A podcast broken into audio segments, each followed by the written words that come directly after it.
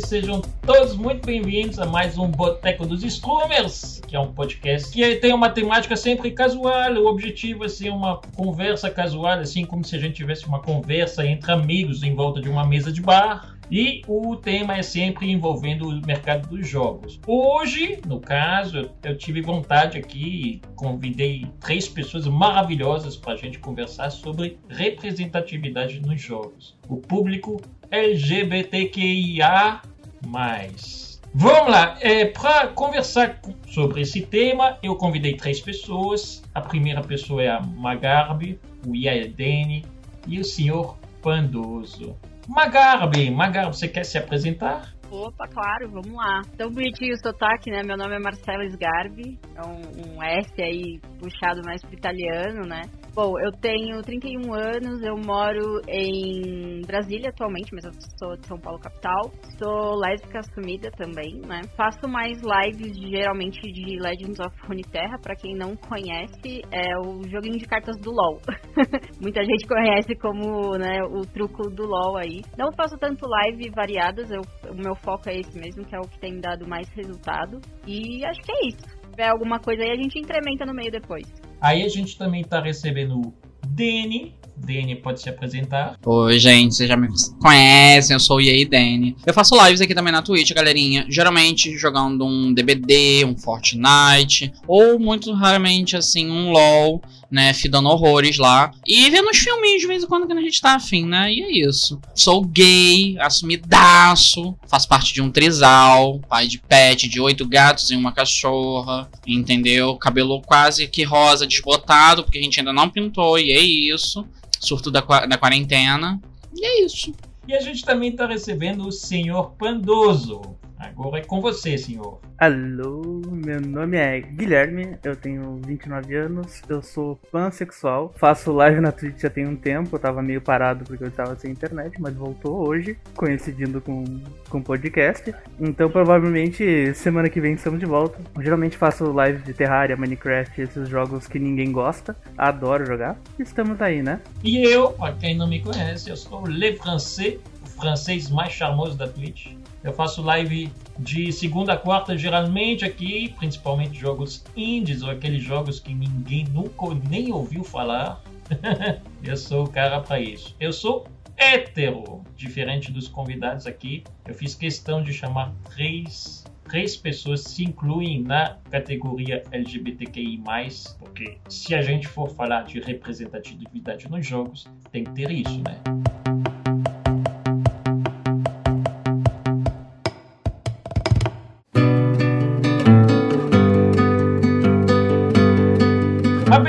Lá, vamos entrar no assunto de hoje, representatividade nos jogos. E para começar, antes de falar dos jogos em si, eu queria saber um pouco sobre os convidados. Como que foi, começando por uma pergunta já meio, bem, bem forte, como que foi se assumir? Foi fácil? começar só falando que acho que nunca é fácil, né, gente, se assumir. Acho que nenhuma situação é fácil. É, graças a Deus minha família me apoiou muito. Não logo de primeira, não entenderam logo de primeira. Eu acabei me assumindo muito sem querer, na verdade. De tipo, minha ex-namorada me mandou flores e aí minha mãe perguntou e eu fiquei meio que na parede, assim, de tipo, o que, que eu faço agora? É, e aí acabou saindo, né? Mas, tipo, acho que nunca é fácil em qualquer situação, sempre fica aquela dúvida se vai ser tudo bem, se não vai, mas sei lá, né? Comigo foi um caso um pouco mais dramático, não da minha parte. Na época, a minha avó tinha falecido numa semana e eu morava com meu pai e eu tava na casa da minha mãe tomando conta dela, né? Que ela acabou entrando em depressão, então tava de cama, tava muito abalada. E o que que acontece? Eu tinha recém terminado um casinho da escola e ele tinha me deixado uma carta, né? E eu guardei essa carta no, meu guarda-roupa. É, uma vez essa ex-esposa do meu pai, né? Na verdade, ex-noiva, ela achou essa carta, contou pro meu pai e foi.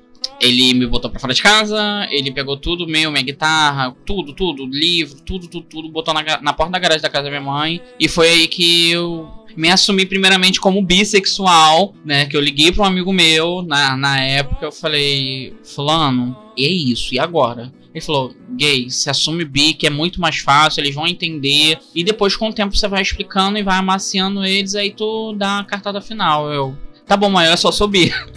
só que ela sabia que eu não era. Enfim. E foi dessa forma, entendeu? Meu pai me recusou na primeira vez, minha mãe super me abraçou, meu padrasto também super me aceitou, entendeu? E foi dessa forma. Carinhosa, estamos aí até hoje. Bom, eu sou meio louco, como o Le Francês já sabe, então, tipo, eu nunca, entre aspas, me assumi. Uh, me descobriram. eu tenho essa esse meu lado, entre aspas, por assim dizer, desde muito cedo. Tipo, quando era criança, já, que o pessoal diz, não, criança não tem, não tem tipo de escolha, é errado. Não, tipo, eu já sentia atração por, por, por homens, no caso. Nunca me expus pra ninguém, nunca falei nada pra minha família, nada, mas, tipo, foi indo, foi indo, foi indo que já ficaram sabendo por um, ficaram sabendo por outro, mas nunca deu nada, sabe? Tipo, de problema comigo. Foi. Por incrível que pareça, foi fácil, porque eu não sou muito de dar bola para o que os outros pensam de mim. E a minha mãe sempre me apoiou em tudo, então foi fácil nessa parte. Mas o meu pai foi bem diferente, né? Meu pai meu pai é militar, então ele também, tipo, é, ele também não tá nem aí pras coisas, então, tipo, ele não ligou, entre aspas. Entre muitas aspas, né? Mas, tipo, foi bem tranquilo, a, a, entre aspas, a aceitação pública, né? Até porque, que nem eu disse, eu não me importo muito com o que os outros pensam de mim. Então, tipo, ah, eu não gosto de ti, legal, beleza, bacana, vai lá, segue teu caminho. Então, foi tranquilo. É diferente, né? A gente sempre acha. Porque assim, pelo menos o, o mundo criou essas normas, né? O, o, o normal, normal, que é por causa da, da, palavra norma, seria tudo que é normal. O normal seria ser branco, gênero, hétero, né? E aí, de repente, você desvia na curva, sabe? Você vai pro, pro lado que ninguém espera. É por isso que eu falei fácil. Talvez não seja o termo correto, talvez o, o termo correto seja outro. Talvez não, não seja uma questão de facilidade é aquela coisa, né? É, é, saber o quão vocês acham que a sociedade barrou vocês, sabe? Porque, pelo menos, eu acredito, vocês sempre souberam. É, que nem eu disse, quando eu tava na... Quando eu fui transferido para Santa Cruz do Sul, eu sou gaúcho, né, a princípio, quando eu fui transferido para Santa Cruz do Sul, lá é terra de, de colono, né, o pessoal que fala assim, mais ou menos o pessoal não tem esse tipo de não, entre aspas naquela época não tinha esse tipo de contato com nada e tipo eu sempre senti atração. Não digo meu Deus eu sou apaixonado mas desde cedo eu não via distinção no gênero né?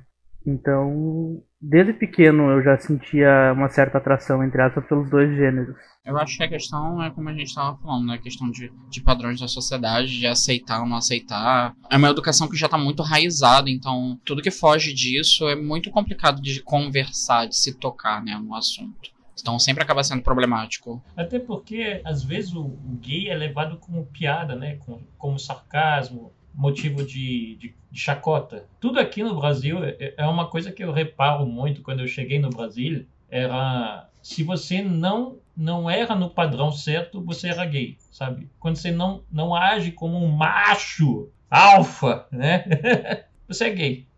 É isso. Se você gosta de rosa mais do que azul, você é gay. Toda uma série de padrão que foi colocada no avatar que a gente estava conversando mais cedo com, com vocês aí, num avatar gay. E se você está mais perto desse avatar gay, obviamente, mas sem discussão, você é gay. Eu tenho um amigo meu que, tipo, ele fica, fica brabo, ele, nossa, não, não gosto que tu seja viado. Ele, ele diz que é viado, bicho, é gay. Eu, tá, mas como assim? Não, não, não sei o que, eu não sou, não sou preconceituoso, mas eu não gosto, não, não tem como te xingar. Eu vou fazer o que? Eu vou te mandar tomar no cu, tu vai gostar? Vou te, vou te xingar como? Não dá, não dá, não gosto, não gosto, não tem como te xingar.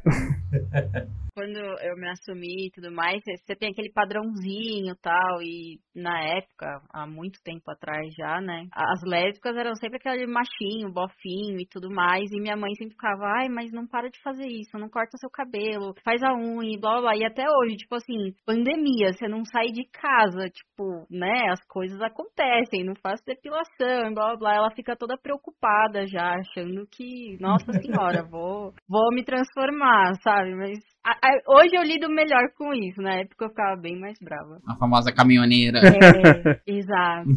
Discípula de Maria Gadu, né? Que antigamente, antigamente.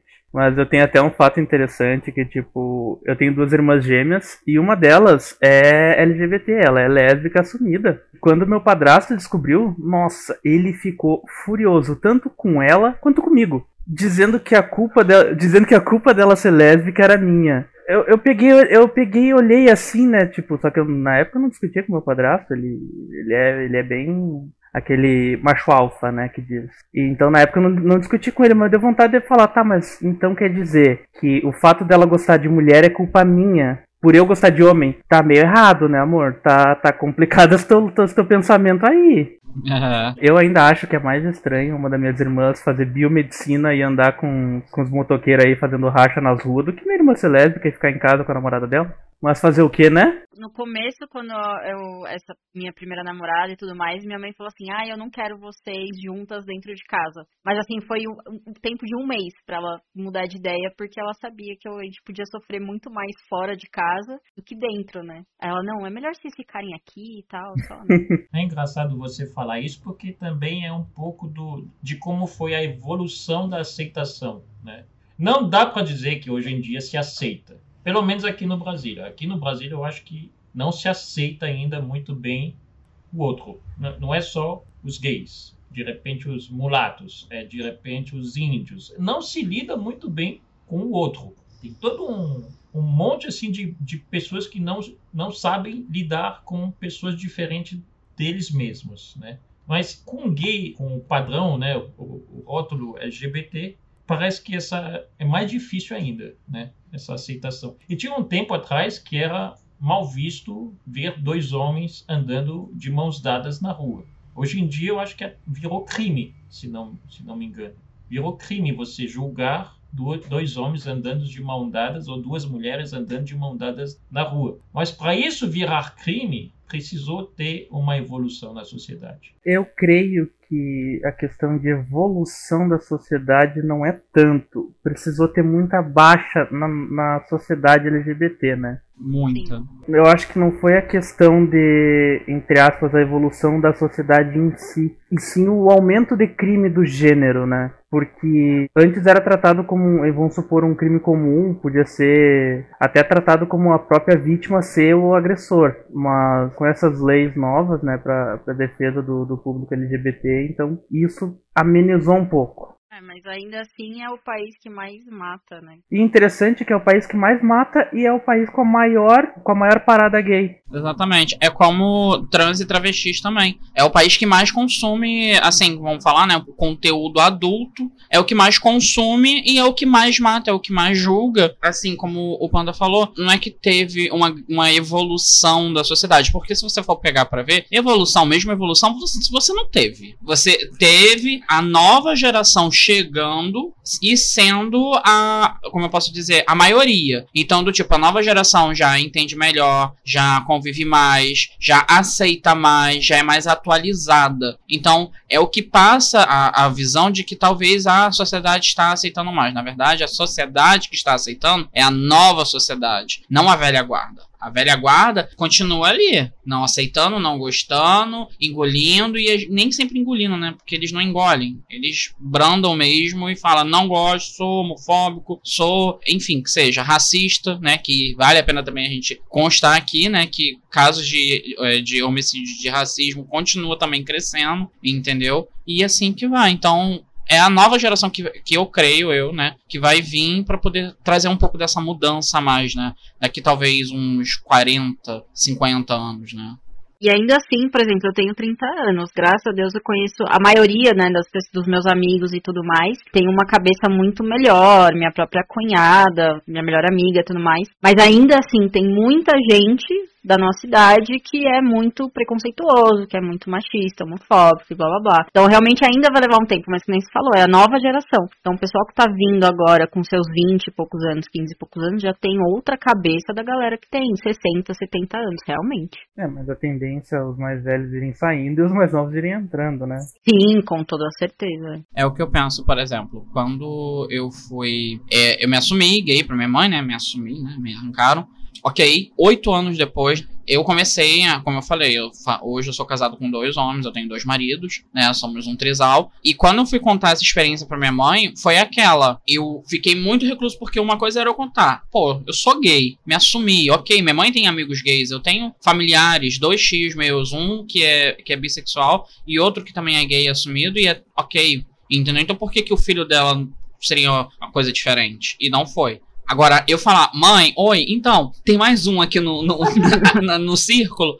Foi aquilo que eu fiquei. O que, que eu vou fazer? Só que foi tão espontâneo, foi tão engraçado a situação que ele me ligou, meu telefone estava em cima da cama, a minha mãe conhecia esse rapaz, é porque eu já tinha falado dele há um bom tempo atrás. Ela falou. Você tá traindo o Jonathan? Eu não acredito. Você não tem vergonha nessa sua cara? Que não sei o que. E começou. Mas você é muito safado, né? Não aguenta ficar com. Desculpa o que eu vou falar, mas você não aguenta ficar com uma. Tem que ter logo duas, aí eu. Aí ela, o Jonathan está sabendo disso? Aí eu. Só consegui falar. Ele tá sabendo, mãe. Aí ela, porque eu não acredito que você tá escondendo. Que? aí, aí, aí eu. É. Aí ela, não, peraí, o Jonathan tá sabendo? Eu falei, tá. E, e ele tá deixando? Aí eu. Lembra que eu falei pra senhora que eu ia vir na sua casa pra gente conversar? Isso foi antes da pandemia, quero deixar bem claro. Então, a gente é um trisal agora, tá, mãe? Que trisal, né? Já começa por aí. É, que que é isso? Que que, que que é isso? O que, que você tá fazendo, Dani? Me explica.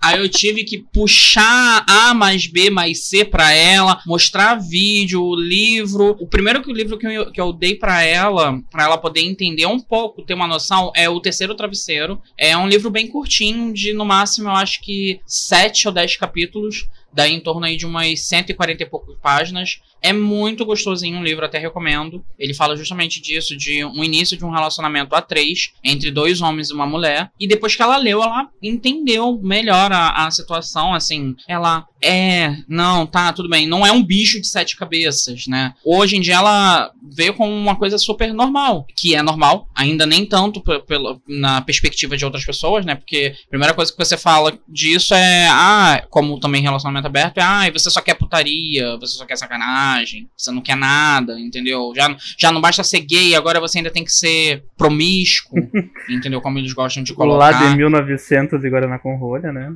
Ai, ai, não, nem era nascida gay, nem era. Nem É, recomenda pra ela olhar uma série muito boa, Sense8, né? Ela vai adorar. Mas Vocês estão falando de uma coisa interessante que é a promiscuidade. De repente, então, que na história das coisas, né, existiam gays, sempre foi aceito, né? Em Grécia Antiga era gay para todo lado. Até era bem visto nas famílias terem terem homens assumidamente gays ou mulheres assumidamente gays. Nos espartanos lá, eram as mulheres, as mulheres iam para todos os lados, os homens iam para todos os lados. Então, sempre foi aceito de certa forma. Mas quando surge um termo ali específico que chama pudor, as coisas passam a mudar. Quando o pudor virou lei, as coisas passaram a mudar. E aí vocês estão falando aí de, de promiscuidade, eu acho que é isso que choca, né? Quando você, você mostra que tudo pode ter uma relação sexual. Tudo pode ser sexo, né? Enfim, que de repente o, o- o- os gays assumiram a pro- promiscuidade, enquanto os héteros esconderam ela, sabe? É, realmente. Sim. É, ficava como algo errado, né? Aham. A gente é é a classe que a gente faz, mas é escondido. Não pode falar disso para os outros. E que nem a Marta estava falando, o, o namoro não podia ser dentro de casa porque tem que ser escondido dos pais. Mas aí de repente, não, a sociedade não te aceita. Então vem e esconde do- da sociedade. Vem para casa. É promiscuidade misturado com talvez um pouco de vergonha, né? Do tipo, essa é a vergonha da família. A aceitação do meu pai sempre foi: não, eu te aceito, tu é meu filho, mas só não me trata me aqui. É uma aceitação bem boa essa, né? Tipo, Sim, maravilhosa, inclusive. tu, tu pode ser longe da minha casa. E aquela coisa, né? Homem não pode ter amigo homem e mulher não pode ter amiga mulher, né? Ah, isso, isso agora que tu falou, Leandro. Eu me, me assumi pro meu pai. Eu lembrei agora. Eu me assumi pro meu pai durante uma briga. Hum.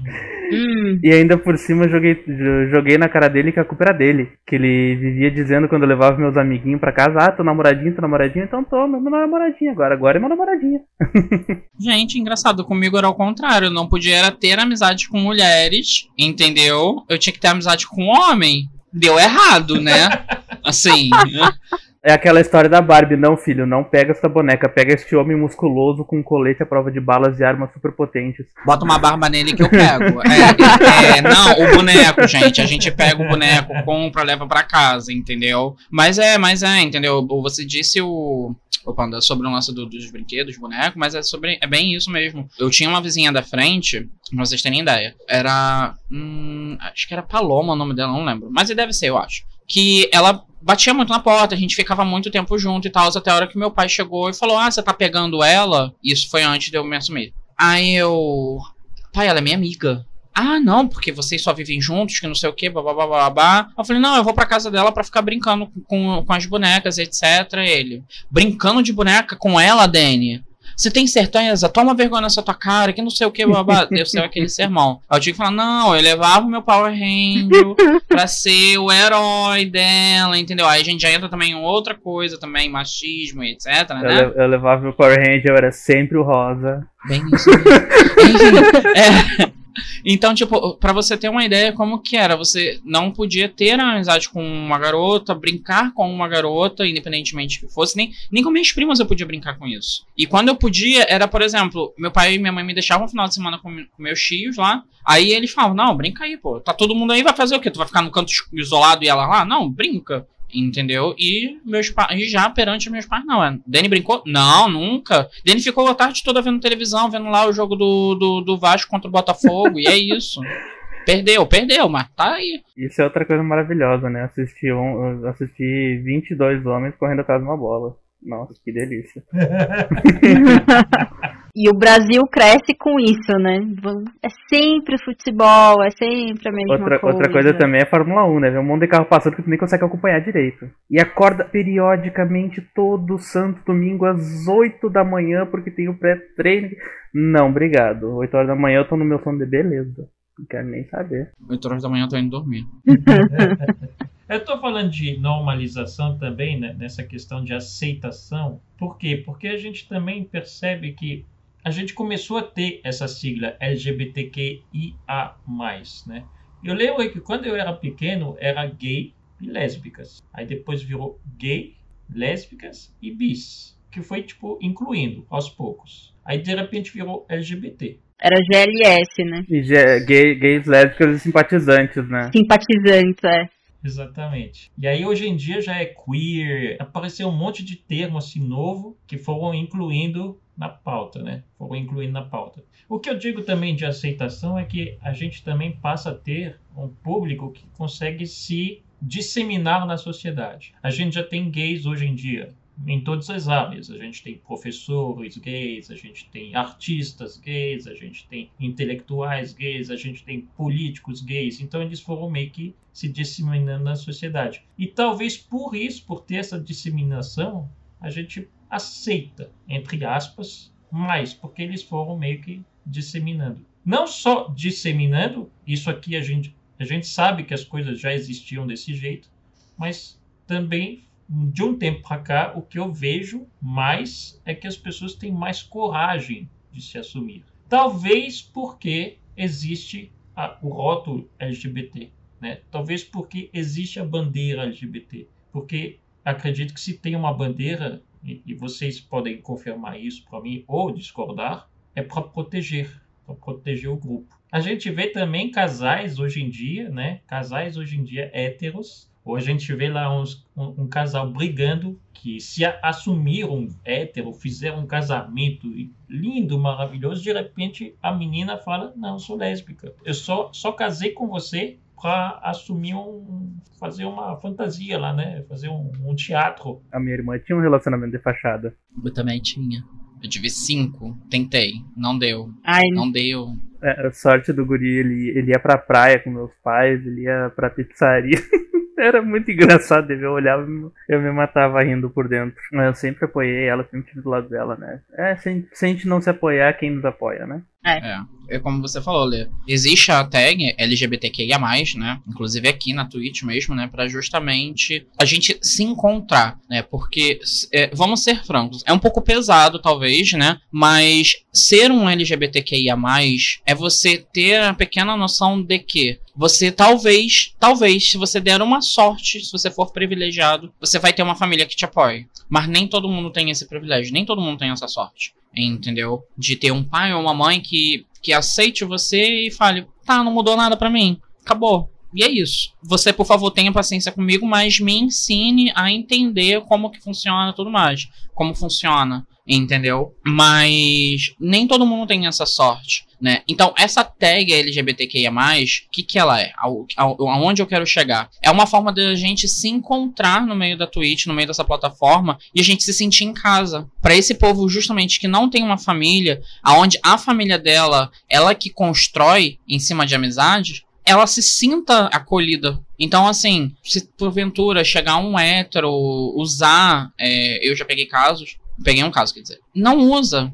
Não usa. Ah, não, mas aqui meu chat é de boa, minha live aqui é aberta a todos os públicos. Não, tudo bem, sua live é aberta a todos os públicos. Se porventura esse público chegar até você, vai ser normal, você trata normal, porque tem que ser normal. Mas eu, isso é minha opinião, tá, gente? Isso, para mim, eu acho que não te dá o direito de você usar a nossa tag, porque a gente, quando a gente quer ir para uma rede social, consumir conteúdo, trabalho, etc, a gente quer ajudar, óbvio, a nossa, vamos botar, nossa minoria, a nossa casa. Aí você chega ali na live de um rapaz que é um hétero, padrãozinho, que não sei o que, biscoitando e etc, você achando que é uma POC, tu chega assim, não, eu sou hétero, que não sei o que, eu só. E você fica, ué, mas não, peraí. Tô indo procurar, né, esse conteúdo e aí chega lá. Sim, você tira a nossa voz. É, é como o Lefranc está fazendo aqui. Você quer apoiar a comunidade? Dê voz.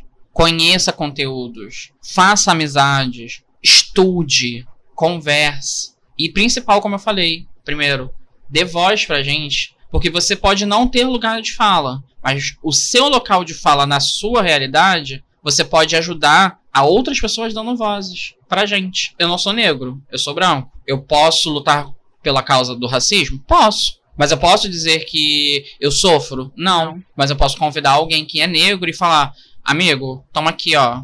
Vamos lá, eu tenho um podcast, eu tenho uma plataforma de, de live. Chega aqui, vamos conversar, vamos bater papo. Se explica, se exponha, fale, acolha, encontre a sua comunidade aqui. Mas eu queria meio que pautar essa questão da, do rótulo né, do, do LGBT por causa isso que o Danny estava falando, que, é, que eu acho muito interessante. Como as pessoas meio que, que olham esse rótulo de fora, sabe? Como que essas pessoas olham de esse rótulo de fora? Se a gente for pegar números, né? Eu estava procurando hoje números que, que expressam o mercado, né? Porque, obviamente, em cima de, desse, desse rótulo se criou um mercado. Um mercado que, às vezes, conhecido como pink money, né? O, o mercado LGBTQIA+. É todo o dinheiro que é gerado e, e criado por essa comunidade. Hoje em dia, olha só, olha só que interessante. O, o mercado LGBTQIA+, movimenta no mundo, vocês têm uma ideia de quanto dinheiro é movimentado no mundo pela, pela pauta LGBTQIA+. Não, eu, eu só chuto que é muito. Muito dinheiro. Está uhum. estimado em 3 trilhões de dólares. Nossa, Gente, eu ia chutar bilhões. Meu Deus. É muita coisa. no Brasil é um pouquinho mais amenizado. É 150 milhões de reais. Mas é muito dinheiro. Então, obviamente, quando, quando você tem assim coisas que são movimentadas pelo dinheiro e ainda mais um, uma pauta que, que gera tanto dinheiro, obviamente você vai ter gente de fora que não tem nada a ver, nada a ver com a causa, que vai ter interesse, vai querer se apropriar, vai querer pegar para si. Eu acho que é isso que quando um hétero pega a pauta LGBT para si, ele está querendo outra coisa. É, não tá querendo ajudar, tá querendo o público, né? Uhum, sim. Eu passei por uma situação lá na minha live em que veio um, um streamer também, um rapaz, ele fez pinca, pinca, pinca, pinca, pinca de donate. Né? Ele ajudou com todas as minhas metas, inclusive me ajudou a comprar minha cadeira. E o que acontece? Quando eu cheguei para ele, eu falei, cara, tu chegou aqui agora, tu já tá fazendo tudo isso, tu me deu sub, tu deu beat.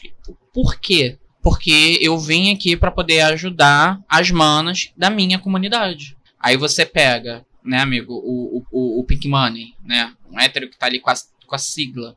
Chega um indivíduo desse e faz isso tudo, e, e o hétero lá se, a, se apropria e tira benefícios daquilo, fica. Nossa, desmunheca na hora. Nossa, amada! gay, é, é, sai na hora, entendeu? E a pessoa, assim, ela acaba tirando a oportunidade, porque a realidade é, você, como um streamer LGBT, ou, enfim, não só streamer, vamos falar no modo geral, você, como um, trabalha um trabalhador LGBTQIA, você tem que mostrar o dobro, ou às vezes, muitas vezes, dar o triplo do que você sabe fazer para você saber impressionar outras pessoas. Porque as pessoas, elas, antes de tudo, acham você. Ele trabalha numa agência de jornalismo, mas antes disso tudo, ele é gay. Ela é lésbica. Uhum. Antes de vir a sua, a sua profissão, ele é um gay. Não é, ele é um jornalista, ele é um professor, ela é uma, uma médica, ela é uma fuzileira. Não, é, ela é uma lésbica, uma fuzileira lésbica que sempre tá a, acoplado. Entendeu? Você não vai falar, por exemplo, ah, ele lá é um fuzileiro hétero. E no caso da, da Má, de repente, tem pior ainda. Porque eles vão, vão colocar a Má é lésbica e mulher. E ainda imagina se fosse um negro, né, também. Nossa! Meu Deus, aí esquece. É, esse é o problema do Brasil. O Brasil, é, ele gosta muito de... Eu vi, na verdade, uma tirinha há um tempo atrás no Instagram, que era o seguinte. Você pode ser louro, gay, loura, lésbica, mas padrão. Sim. Ui, de vestido, com bermuda e blusa social, normal. Mas você não pode se incluir a ser um gordo gay, negro, negra, gorda, que você foge de todo o padrão. Você não é considerado LGBTQIA+, você não é visto pela sociedade. Infelizmente, dentro da própria comunidade tem, tem preconceito. Muito. Eu, eu uma vez saí com uma, com uma menina que ela era, ela era bissexual. E eu me identifiquei para ela como pansexual. E ela, tá, mas como assim pansexual? Pra começo ela já não sabia, né? Eu falei, não, eu não me, não me interesso por homens ou mulheres, me interesso por, pela pessoa em si. E ela, ah, mas isso aí é frescura. É frescura, isso aí não existe. Eu falei, como assim não existe, meu amor? Tô aqui na tua frente em carne, osso e purpurina? Como não existe? então, tipo, ela disse que é, é, é, Foi o mesmo preconceito dos, das pessoas de antigamente, né? É indecisão, não sabe o que quer. É. Pansexual é, uma, é um conceito para mim. Eu tava falando isso outro dia com a minha esposa. O pansexual, eu acho que ele foi vendido muito errado, né? Ele foi definido errado. Eu tava assistindo outro dia um, o Poquisito, o senhor Panda conhece? Uhum. Oh. O Danny também. Um amor de pessoa. Conheço. Então eu tava assistindo o Poquisito e ele, tá, ele definiu na live dele a diferença entre bi e pansexual. E naquela hora assim, eu falei: caramba, o meu conceito tava todo errado. Não tinha entendido o que era pan. Não, não tinha nada a ver com panda, tá? É, é... Exatamente. Todo mundo fala, não, tá, é panda sexual, né? Eu, eu sou. E o problema disso é que eu acho que quem disseminou a informação errada foi a televisão. A televisão disseminou a palavra do pansexualismo totalmente errada. Eu lembro de um artista que foi uma vez no Jô Soares, muito tempo atrás, um tal de Sergei. Ele se, se colocou na televisão como pansexual. E ele falava, eu faço amor com árvore, eu faço amor com. ele, não, ele não identifica gênero nem espécie, então, né? É. Aí já temos um problema. Eu tenho um seguidor. Seguidor não, não vou falar seguidor. Eu tenho um amigo mesmo meu, que ele também é streamer. Ele tá no chat, é o Corujão. Ele também é pansexual. A gente pode não conhecer, mas é muito importante a gente sempre estudar, a gente procurar conhecimento. O ET Bilu já falava isso, né? Busquem conhecimento. O Corujão, ele, ele é pansexual. E eu tive uma treta muito forte no Twitter com uma pessoa dizendo que, que eu era. Ai, preconceituoso com, com assexuados. Assexuais, quer dizer. Aí eu falei, amigo, me explica isso aqui, isso, isso, isso. Ele chegou, ele conversou, ele sentou, conversou comigo e me explicou tudo. Exatamente, minha cabeça fez assim, ó. Uou. Então, tipo assim, eu acho que o mais importante, até mesmo a gente que é dentro da, da, nossa própria casa, da nossa comunidade, é muito importante a gente procurar entender, conhecer. Mesmo que a gente não saiba, tudo bem. Mas se a gente for pegar o exemplo de como era no passado, né? Ninguém sabia o que era ser um gay e uma lésbica. Então você para e pensa, se tivesse talvez alguém que chegasse, sentasse e explicasse as coisas, talvez não seria diferente. Uhum. A forma vista perante a sociedade. Então você agora pega isso e aplica nos dias atuais. O que, que é um pan, o que, que é um bi, o que, que é um trans, o que, que é um transexual, o que, que é uma travesti. São pautas que você pode chegar e estudar e ter paciência para explicar e ter paciência para você adquirir conhecimento. Entendeu? Eu acho que isso é, faz toda a diferença. Entendeu? É, geralmente quando eu, quando eu me identifico por pan, é sempre seguido da pergunta, tá, mas como assim? Me, me explica, Isso. me explica. Tu, tu é gay? Eu falei, não, não sou gay. Tá, mas tu fica com homem? Fico. Não, então tu é gay. Não, não sou gay. Então, então tu é bi. Ai, Jesus. É sempre uma, é. uma explicação diferente. Ah, mas acho que é o que vocês falaram. A gente tem que estudar. Muita pessoal da comunidade também não entende. Eu sou. Eu, eu digo que eu sou da. Não sou velha guarda, mentira. Eu ia falar velha guarda. Não, não sou tão velha assim, que pelo amor de Deus. É isso, amiga? Eu ia falar que pra mim o, o, era o simples mesmo, né? Gay, lésbicas e GLS. Eu sou dessa época. Aí com o tempo as coisas foram surgindo, mas você fica muito na dúvida. Aí às vezes eu realmente tenho minha amiga lá que falo. Mas o que, que, é isso? O que, que tá acontecendo? Tipo, o que, que, é esse termo novo que tá aparecendo? E blá blá. É, já aconteceu de eu fazer essas perguntas pra ela. Termo e gíria não é comigo. Comigo é, também não. É, é, a gente, gíria até a vai. gente é bicha velha, né, Dani? Na nossa época era, era tudo mais simples. Não, não tinha tantos memes, não tinha. Gente, eu só. Não quero. A pessoa vai na minha live, chega. Ai, isso é do meme. Às vezes as pessoas soltam umas coisas no chat e eu fico perdido. Aí eu fico. Gente, eu, eu não entendi o que, que é isso. Dani é do meme lá, eu. Ah, entendi. Aí a pessoa, você conhece? Não. Não. Fica, gente, que, que, que, tipo de gay é você? Já começa aí. Acha que gay tem que saber de tudo. É minha, minha mãe. Minha mãe, quando eu vou na casa dela pra ela se arrumar, ai, esse batom com esse vestido, tu acha que vai combinar com meu brinco? Aí eu, Ai, mãe, eu gostei, tá bom. Ai, nossa, só isso, não fala nada. Não vai ser mais detalhista. Eu falei, mãe, não é porque eu sou gay que eu não meu ramo não é esse, eu não entendo, entendeu? Sabe? Ah, né? É o rótulo, né? É que nem as pessoas que vêem a minha, a minha foto do. Tanto do, do, do Discord, quando, quando, quando eu tinha o Insta ainda e essas outras redes sociais, que agora não tem nada, só tem o Discord e o WhatsApp. Que, bem. nossa, uma maravilha pra pele. E tipo, que eu postava minhas fotos maquiado, né? Que eu era cobaia de maquiagem de uma, de uma amiga minha. Ai, tu maquia tão bem, maquia melhor que eu. Me ensina. Eu falei, amor, eu, eu fico linda de maquiagem, mas eu não sei fazer nada disso. É tudo, é tudo cobaia. Uma coisa que o Nanson, Nanson, é, Nanson falou, que eu tô cego, falou que a questão dos bissexuais, tanto pela própria comunidade quanto de fora, são muito excluídos. Realmente, são excluídos e taxados como confusos, curiosos ou. É o famoso não. É o famoso que não se decidiu ainda, né? Que nem ela falou. É, não se decidiu ainda. Também não sai de cima. Eu acho que é justamente isso. Você dá mais voz, é talvez você conhecer mais pessoas que sejam bissexuais. E lembrando sempre de você saber distinguir um bissexual de um pansexual, como o panda que tava falando. Ah, então você é bi. Não, cara, eu não sou bi. Entendeu? É, você, por exemplo, vocês querem entender melhor? Conversem com o Panda. Ele é pansexual, como eu fiz com o Corujão. Vocês querem entender melhor como que é, o que, que é um bissexual? Converse com um bissexual. E é isso, gente. E assim, não, não, não deixa se apagar, né? Por favor. É aquela boa e velha história de que perguntar não ofende, né? Pode ser perguntar a cor da roupa íntima, não vai ofender, vai ofender se tu perguntar de jeito, né? É pra responder? Oi? Alô? Oi? Tá. Ah, água. Isso, Sim. isso, bebe, Era. bebe. Des- Desculpe a pergunta, mas o que seria pansexual? Ponto. Isso. Tem que perguntar, tá certo. Exatamente. A, a questão do, do pansexualismo, por assim dizer, é uma pessoa que ela não, não sente atração pelo gênero. Se a pessoa é homem, se a pessoa é mulher, se a pessoa é trans. Ela, ela, se, ela se apaixona, por assim dizer, pela pessoa em si. Pelo caráter, pelas qualidades, pelos defeitos. Ele vê a pessoa e não o gênero. O que diferencia, entre aspas, do bissexual, vamos por assim, é que, por exemplo, eu conheço muitos bissexuais que não ficam com trans, por exemplo. Pode ser, por exemplo, uma mulher trans ou um homem trans. Se for um, um bissexual, não, não, não sente atração. Exatamente. O termo bi ele tem essa dualidade, né? Bi, dois, e tem essa dualidade. Então é ou homem ou mulher. Padrão homem, padrão mulher. Pan é, é aberto. Mas não é tão aberto assim. Não é, não é com bicho, não é com. Não, não, não, não é com árvore, não é com árvore, com mousepad. Aí a gente já entra na categoria chamada Fairy, entendeu?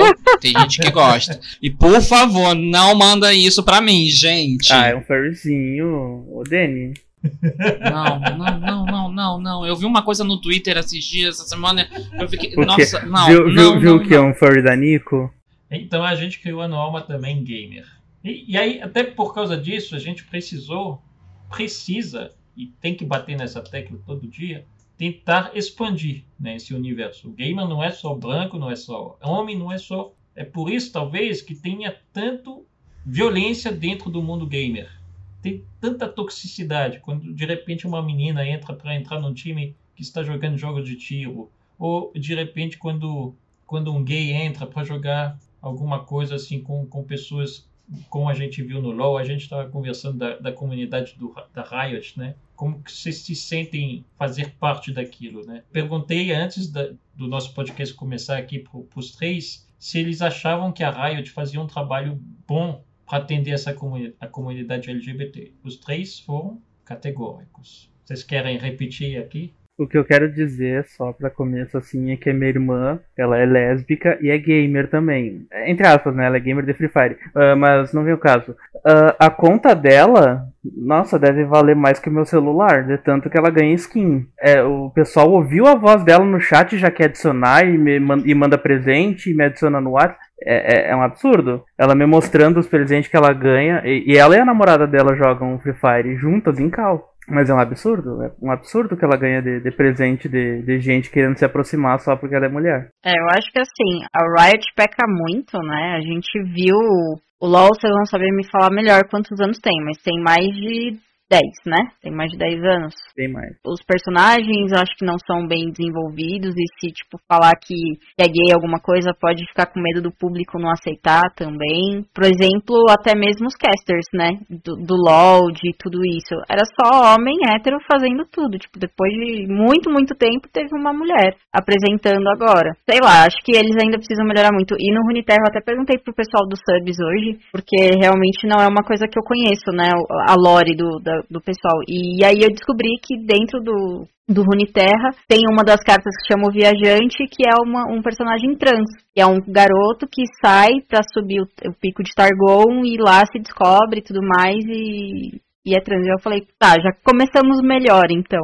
Mas realmente acho que ainda peca muito. É, eu acho que peca mais pela questão da assistência também, do jogo e da inclusão. Porque quando a gente fala de ter um LGBTQIA dentro do jogo, não necessariamente ele se limita a um estilo de jogo. Como eu tenho amigos meus que simplesmente barbarizam no, no FPS, no caso Valorant, e eu já nem tanto não sou chegado, entendeu? Então, primeiro a gente não categorizar, rotular, no caso, o LGBT dessa forma. Mas eu acho que é um dos principais focos que a Riot tem que dar em cima dos seus jogos é o suporte e assistência com questão de homofobia, xenofobia e racismo e machismo dentro da, da sua comunidade. Nossa, machismo principalmente. Nossa, principalmente. Eu jogo com, com, com a Beloved. A Beloved tá no chat e ela mesma fala pra mim. Toda vez quando ela joga LOL, ela é xingada. Xingada porque às vezes ela não conhece ainda. Ela tá pegando a prática do jogo, né, amigo? Então, tipo, pra quê? Você xingar, entendeu? Tanto que eu falo pra ela, joga aqui com a gente, que aqui a gente ganha, perde, a gente é tranquilo, entendeu? A gente mais perde do que ganha. É, mas a gente pelo menos ri. Então, assim, eu acho que a Riot ela tem que começar da base. Qual é a base dela? Comunidade. Mudou a sua comunidade? Abriu a cabeça da tua comunidade? Aí eu acho que daí ela pode sim expandir. Mas ela tá fazendo um trabalho. Aí eu, é aquilo, a gente critica, mas a gente também dá a visão, né? Tá fazendo certo em trazendo, poxa, o Varus, a Tristana como, como um personagem do LGBTQIA+, que estão expandindo o universo. Eu ainda quero, como, como a Mar falou, que eles tragam um personagem trans. Eu sou doido pra chegar um personagem trans, entendeu? Dentro ali do, do jogo que tem uma história. É porque eu ainda não conheço, gente. Eu sou muito fichinha de LoL ainda. Eu comecei LoL, de fato, foi em 2020, entendeu? Eu conhecia o jogo, mas nunca joguei. E ler a história, nossa, eu tenho preguiça de ler É, isso ainda. dizer sobre a história. Muitas lores, se tu não lê, o que salva tu saber do personagem é as falas. Tipo, por exemplo, a da Nico, né? Uhum. Que ela se transforma em outro personagem que ela chama de Shoma, né? E quando ela, quando ela se transforma num personagem feminino, num personagem masculino, ela diz que o Shoma masculino é muito, muito estranho. Como também a, a cinematografia que eles fazem, né? E lançam no YouTube, a historinha dos personagens. Teve até da. que eles lançaram bem. Nossa, bem antigo, é da Leone e da Diana. Pega ali e você vai vendo. Eu acho que eles acertam nisso. Mas eles também têm que dar um, uma polida na, na comunidade, entendeu? Essa é a minha opinião. Não, definitivamente. Tem muita gente, como o, a Ana Desmond falou, é xingada só pelo nick. Tipo, vê que é um nick feminino e pronto, já começa já. E muita gente no Rony Terra é assim, tipo, aparece uns nick nada a ver. Aí eu sempre falo, ah, seja bem-vinda, ou bem-vindo, ou bem-vindo. Aí a pessoa fala, não, eu prefiro esse pronome, e mais. E já aconteceu várias meninas de, não- de falar, não, eu realmente não uso o nick e tal, porque eu não quero ser xingada nem nada. Exatamente. É porque, de repente, eu não sei como é que as comunidades elas lidam com essas coisas, sabe? Eu acredito que eles estão tentando aquele ditado bate-bate até que fura, né? Uhum. Eles estão tentando impor pela força padrão, ou, ou as skins, né? Ou as lores, né? Ah, vamos colocar um- uma trans, vamos colocar um gay, vamos colocar uma lésbica é um personagem. Eu acredito que eles estão tentando pela questão do espelhamento, sabe? Na evolução dos games, a gente teve no começo, no começo, se a gente pensar que só os homens começaram a jogar, só eram os homens que jogavam, não sei, mas vamos supor, a gente teve na evolução dos jogos personagens homens no começo. Depois virou, a gente teve personagens femininos. Porque de repente, pelo espelhamento, se eu sou obrigado, se eu sou forçado a jogar com uma mulher, eu vou ter que me adaptar a isso. Então, se eu sou forçado a jogar com um personagem trans, ou se eu sou forçado a jogar com um personagem lésbica, ou se eu sou forçado a jogar com um personagem gay, eu vou ter que, de algum jeito, aceitar. E eu acredito que as comunidades, pelo menos tipo as empresas, assim, elas de repente elas partem nesse pressuposto de que se a gente obrigar o o jogador a jogar com um personagem que se diz lésbico, que se diz gay, que se diz trans, chega uma hora ele vai ter que aceitar. Eu não sei se é a forma correta. Não acredito que seja a forma correta de fazer. Acho que tem que partir também do jogador. É que se não partir do lado ofensivo, entre aspas, da comunidade, não adianta, porque não adianta, por exemplo, vamos supor, a Mata jogando com um futuro personagem trans, e vamos supor que ela fosse uma pessoa trans, o cara ia xingar ela, não, porque tu é lixo que nem o teu personagem. Uhum. E e isso acontece direto. Se a parte agressora não mudar, não adianta a empresa querer mudar, sabe? A Riot em si, tirando a questão que o Danny puxou do suporte, ela tenta, ela tenta, mas a comunidade não, não permite. O que não muda é a cabeça da comunidade, sabe? Vocês saberiam como, como fazer essa comunidade mudar? Matar todo mundo, não, brincadeira.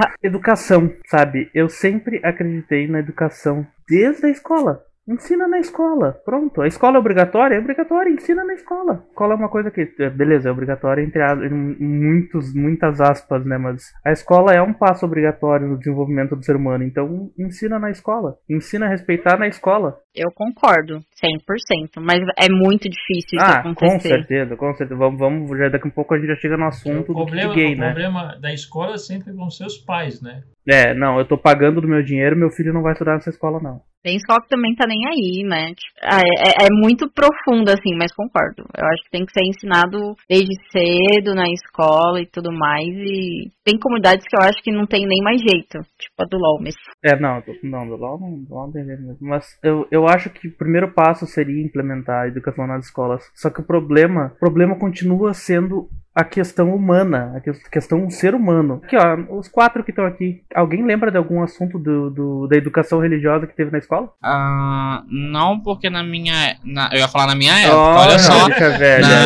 bicha ca- calma, ei, calma. Na minha escola, eu estudei em colégio militar, não teve educação religiosa nem nada. Que eu lembre, não, não teve. Eu estudei, no, no- acho que até a terceira série em uma escola católica, que aí tinha, né, coisa religiosa. Depois eu fui pra outra escola, blá blá blá, e nunca mais, assim, nunca mais tive religião dentro da escola. de umas épocas pra cá, isso depois que eu saí da escola, né? Vamos, vamos, vamos, vamos, vamos botar a idade, que a gente já botou no início. Depois que eu saí da escola, se tornou uma matéria ah, opcional, né? Que nem eu disse, eu saí da escola em 2000 e balinhas, não lembro. Na minha época tava sendo pautado pra ser uma matéria opcional. Eu não sei se, se entrou, se não entrou, mas na minha época tinha e ainda era chamado de ensino religioso, né? Religião. Eu posso falar nada. A escola, escolas religiosas na França, elas mudaram o padrão de ensino faz muito tempo. Tipo, os meus pais que estudaram na escola religiosa tiveram um ensino muito mais rígido do que o meu ensino.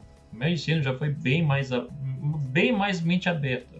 A única coisa que não podia era segurar, até ó, não podia segurar a mão de namorada na escola. Era todo mundo, é tipo, mulher não podia segurar a mão de mulher, homem não podia segurar a mão de homem e homem não podia segurar a mão de mulher. Era todo mundo no mesmo saco. Foi que nem eu disse, tudo, tudo, tudo, não importa a escola, não importa a religião, não importa a política, tudo vai partir da índole do ser humano. Porque, por exemplo, as minhas duas irmãs, elas estudaram até se formarem em colégio católico. E uma é lésbica. Então, tipo, não tem nada a ver uma coisa com a outra. Não é a educação que tu vai receber que vai mudar, mas, tipo, ajuda. Não, ajuda ter aula de, sobre sexualidade desde jovem. Isso ajuda, com certeza. Exatamente. Sim, mas aí entra no promíscuo, né? Exatamente. Entra no, no, no outro problema que é promiscuidade o seu panda ele estava falando de educação religiosa ser no colégio e mais na verdade poderia ser em casa e até mesmo de católico. O meu pai ele é católico, a minha mãe é um bandista e eu sou essa essa bomba atômica. Fui, eu estudei em colégio militar rigoroso, né? Então daí tu já vê onde que foi. Aonde no colégio eu já com 12 anos eu já tinha ideia de que eu eu tanto que eu fiquei eu era apaixonadinho por um guri da minha sala. Era muito sabonete caindo no banho, né? Amigo, era carta de Pokémon. Eu não gosto de Pokémon. Eu comprava carta de Pokémon só pra ter. Olha, olha o nível. Gente, não faça isso. Compra Digimon, tá? Não, não, não, não. Aqui é, aqui é Team Pikachu. Não.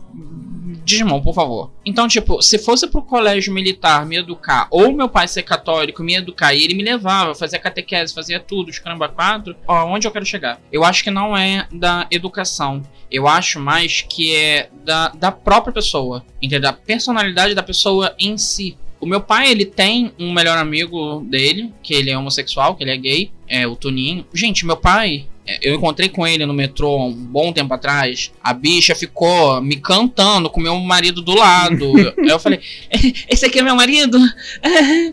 Então, tipo, se fosse para ser assim, meus, meus pais eram rodeados pelo, pela comunidade, né, da época. Pra minha mãe foi mais fácil, pro meu pai foi mais difícil. Então eu acho que foi mais por ele. Por que que meu, pro meu pai foi mais difícil? O plot twist, galera! Ó, ó, se liga! O meu pai contou pra minha, pra minha tia, a irmã dele, que ele teve um caso com esse amigo dele. Hum. Então talvez meu pai faça parte da comunidade. Talvez ele não, te, não tenha gostado por conta que o filho dele é assumido e é tranquilo e é de boa com isso.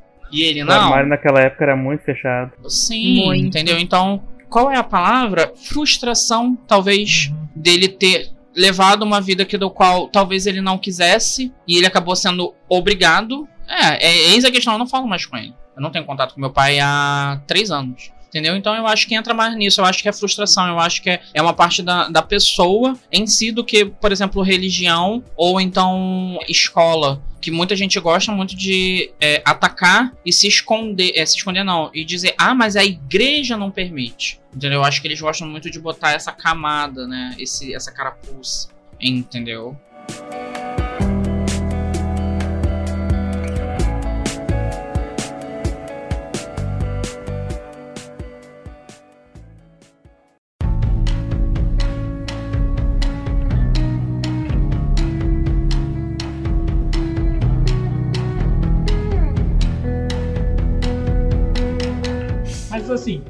Isso para falar sobre esse universo gamer. Sabe que é, esse podcast ele surge, ele surgiu a ideia de falar desse podcast quando um mês atrás saiu uma publicação numa revista chamada The Gaming Awards, a grande premiação que todo ano vota é, os melhores jogos do ano. De repente teve a sua versão LGBT. E eles fizeram tipo uma votação paralela ao Game Awards e elegeram outros jogos assim, melhor jogo, melhor streamer LGBT, melhor jogo LGBT. Para quem não sabe, ano passado foi a primeira vez, terminei aqui em live, um jogo com a tag LGBTQ ia mais. Eu fiquei inclusive surpreendido durante a história, porque justamente era uma história de amor, era uma transformação, menina se descobrindo lésbica. E, e, e tipo, foi totalmente uma explosão de, de cérebro para mim, porque no meu padrão das coisas, eu não esperava isso. Eu comecei o jogo, nem sabia que era LGBT, e o meu padrão era esperar que a menina ia se descobrir hétero, que ia ter o primeiro amor hétero. Não, ela teve o primeiro amor com uma menina. Então, para mim, foi uma explosão. E, eu fiquei tão emocionado com isso. Eu, eu gostei tanto do resultado. Eu, eu falei: caramba, a gente quebrou a barreira. A gente quebrou o paradigma. O primeiro jogo que eu joguei LGBT foi ano passado, em pleno 2020. E olha que a pauta já é defendida há muito tempo. Uhum. Mas é que o mundo gamer, né? Gamer mesmo, ele é muito machista, né? Uhum. Então, tipo, você não, não, não podia ter essas coisas até ano passado, basicamente. Se tinha, era aquela chuva de hate enorme, né? Então, não te julgo por isso, faz parte também. Uhum. É, o primeiro, o primeiro jogo com, com tag entre aspas LGBT que eu joguei foi a atualização do The Sims que permitiu, entre aspas, a criação de casais homossexuais, né? Quem nunca? Né, quem nunca? Quem nunca que ele ficava ali, ai, eu não posso. Ai, mas ela é tão linda. Eu não consigo fazer casais héteros no The Sims. Ah, eu também não, não consigo mais. Não consigo. E, não, e, tipo, tipo, não é nenhuma, não é nenhum, entre aspas, um preconceito reverso. Mas não consigo, não consigo. Não consigo mais. É aquele meme. Não vai namorar comigo? Ah, mas no The Sims ah, você vai. É, exatamente. Vamos ver se eu não te faço no The Sims. Vamos ver. É, eu tenho um amigo meu que não tá aqui na live, mas eu não vou expor nomes. Que ele fez isso já. Eu fiquei, viado, você é maluco. Eu, eu, eu, eu, eu sinceramente, eu fiquei preocupado. Eu falei, gay? O nível que, de que você tá dando de amor dessa pessoa. E a pessoa cagou pra você. É só brincadeira. Uhum. É aquele. Tô brincando, mas se tu quiser tá falando sério. É, tipo isso, meu pai do céu, não dá. Mas ó, eu vou falar ali, tem um outro jogo também. Eu assisti ele, porém eu não consegui jogar porque ele tem muito puzzle. E eu não sou uma das pessoas mais inteligentes do mundo, né? Até para isso. É o Tell Me Why. É um jogo assim maravilhoso, que ele é de múltipla escolha. São dois irmãos, uma menina e um menino. Esse menino é um rapaz trans, né? E conta a história deles após o falecimento da mãe deles. Como eles vão desvendando tudo, etc. Segredos e blá blá blá. Amigo, é assim, é milhões. É milhões. Eu desisti por preguiça. Eu desisti por preguiça também porque meu computador deu ruim, tá? Veja bem. Não me explana. Olha, o primeiro puzzle do, do jogo era: eu tinha que desvendar na história do livro de seis páginas qual era a ordem. E isso foi o que me falaram no chat. Qual era a ordem dos bichinhos que apareciam? Eu tinha que colocar a ordem na porta. E eram três bonequinhos que eu tinha que colocar. E eu ficava, gente, isso aqui é muito inteligente para mim. Não dá, peraí. Eu tô acostumado a apertar X quadrado e é isso. Mas assim, o que eu queria dizer também é que a gente falou de uma coisa que aqui que, que eu precisava falar. Que é, quando eu falei da pauta LGBT num jogo, vocês falaram do The Sims. De repente a gente vê vários jogos também que eles abraçam a pauta LGBT por exemplo, The Last of Us 2, abraça a pauta LGBT, mas não é só isso, faz parte, é um assunto dentro do jogo que é tratado. O jogo que eu joguei era só isso, é só LGBT. Essa menina se trans transformando, né, se, se, se aceitando lésbica, mas as pessoas em volta era tudo assim, era homem com homem, menina com menina, era tudo isso, assim, todo esse universo era gay sabe? Jogos 100% LGBT hoje em dia são pouquíssimos. Exatamente. Muito poucos. É um nicho que tomara que cresça, né? Porque os jogos produzidos com essa temática são maravilhosos. Uhum. Qualquer jogo que tenha um, uma fração dessa temática, tu pode ver que tá em, em concursos aí em, em, e lança, tá todo mundo na Twitch fazendo gameplay. Por exemplo, quando lança capítulo novo do Life Strange, nossa, viraliza. E Life Strange é um jogo maravilhoso. Ai. True Colors, tô muito ansioso. Vocês viram? Ai, tá muito lindo, eu quero. Eu, gente, eu não vou jogar?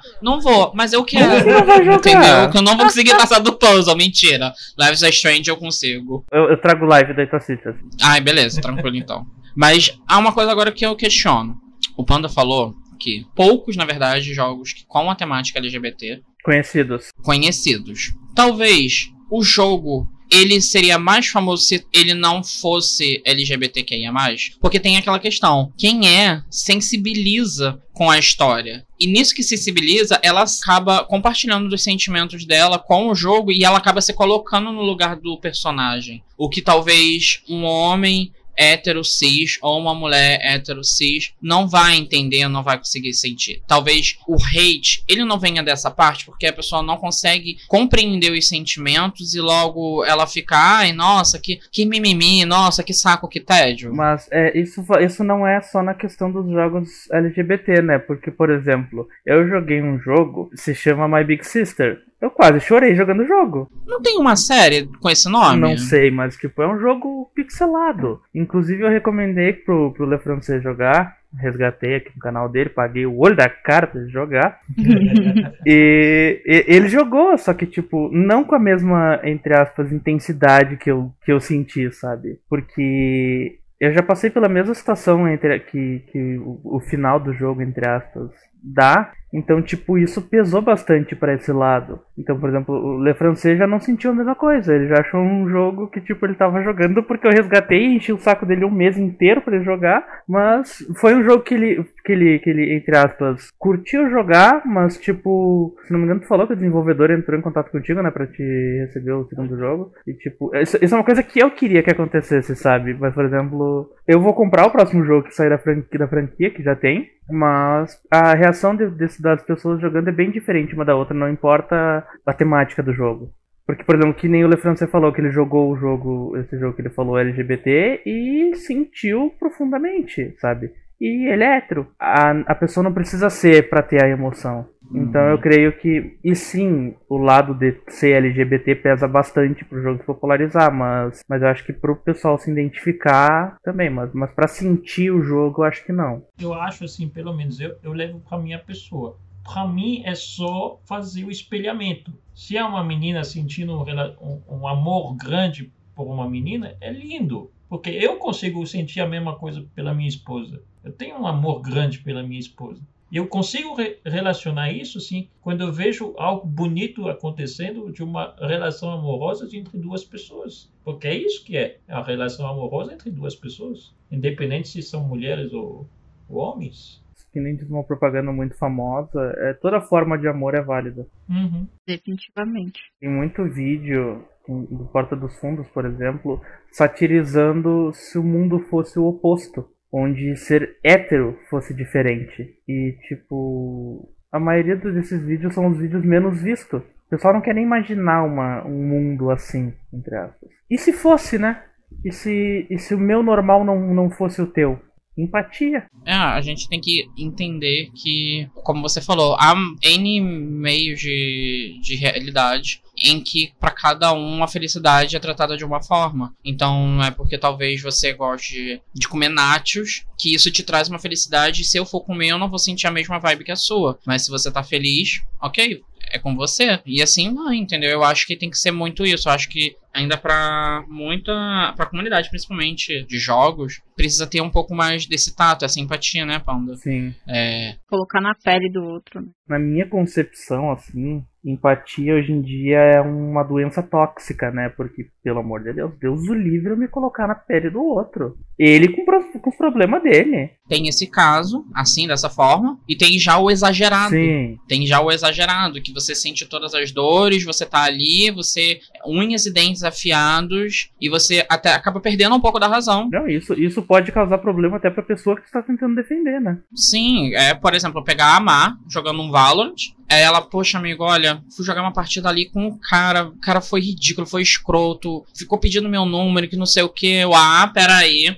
Vou lá, começo a falar com o cara, rastreio o número do cara, ligo pro cara, atormento a vida do cara. Tudo isso por conta que ele foi machista, ele foi chato, ele foi invasivo demais com a mãe, entendeu? Tipo. Tu acaba fazendo o que a tua comunidade luta para não fazerem com ela. Sim. sim, sim, sim, exatamente. Uma coisa, você falou disso, a mesma coisa de não fazer com ela. Por exemplo, gays que ficam dando em cima de homem hétero em jogos. Eu fico. Gente, gay. Não, né? Para, não tá feio, entendeu? É assim, quando você tem liberdade, intimidade com a pessoa que é sua amiga, já vocês brincam. Mas quando você não conhece a pessoa, ai. Deve ser aquilo lá do, do, do que você pode ou não pode ter, né? O objeto de desejo. Não, é, é o gay machista, né? Tipo, é aquela, é aquela é. história, ah, se tu fosse gay. Mas assim, uma coisa que eu queria é, bater em, em cima dessa da, da pauta lá do The Gaming Awards a gente pode inclusive ver uma coisa que eu fiquei até chocado, né? Que no jogo do ano tava ali os nominados Animal Crossing, Final Fantasy VII Remake, Hades e Tell Me Why. Pelo que o, o Danny estava falando, Tell Me Why era o jogo que defendia mais a pauta LGBT. Sim. E porém não foi ele que ganhou. Quem ganhou foi o Hades. Ou seja, a gente começa a pensar também que independe o jogo defender a pauta LGBT. O que importa é a diversão. E foi de repente um público que se expressou, porque esse, esse é uma revista, né? Uma revista que chama Gaming Awards. Eles perguntaram para o público deles. Então, o público deles, obviamente, LGBTQIA+.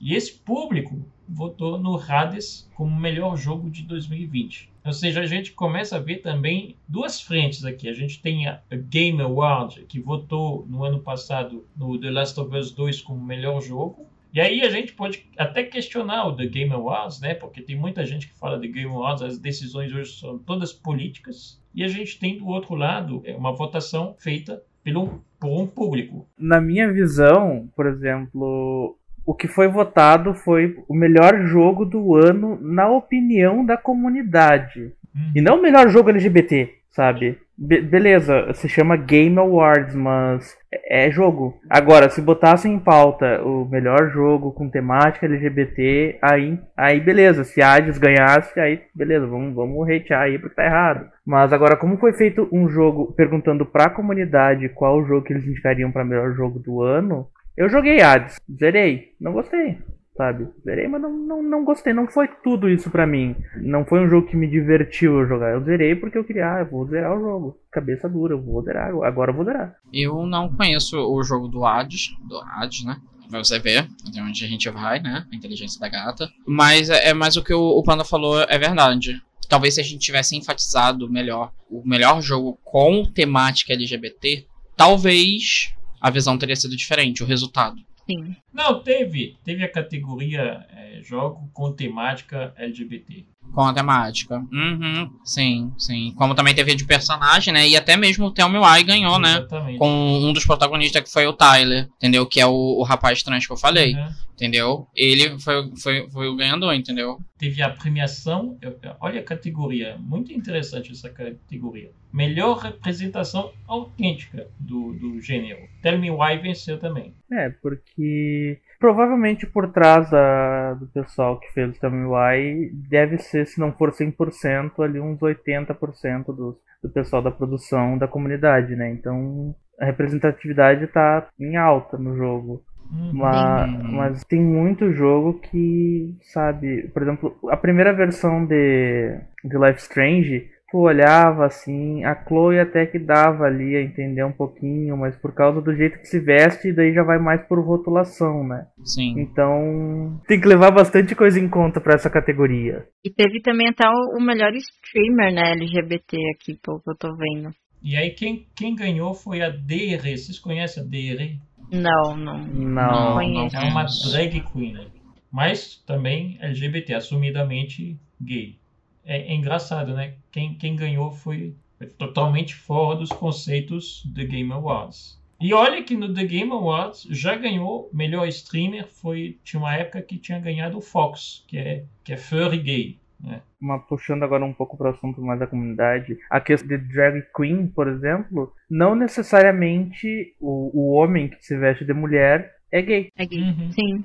Sim, não, não precisa. Como também tem mulheres que também fazem, e não necessariamente elas são lésbicas, elas são mulheres héteros. E também... Não sei se vocês viram, eu tô virando dona de casa, que aí, desculpa, teve o Fantástico recentemente, que aí mostrou um lutador Agora eu não lembro de qual região que ele é, mas é Latina América. E aí ele é lutador de MMA, bababá, e também é drag queen. Não necessariamente é gay. Achei maravilhoso também. Por essa eu tô por fora, porque a minha TV de 49 polegadas é só pra monitor mesmo. TV.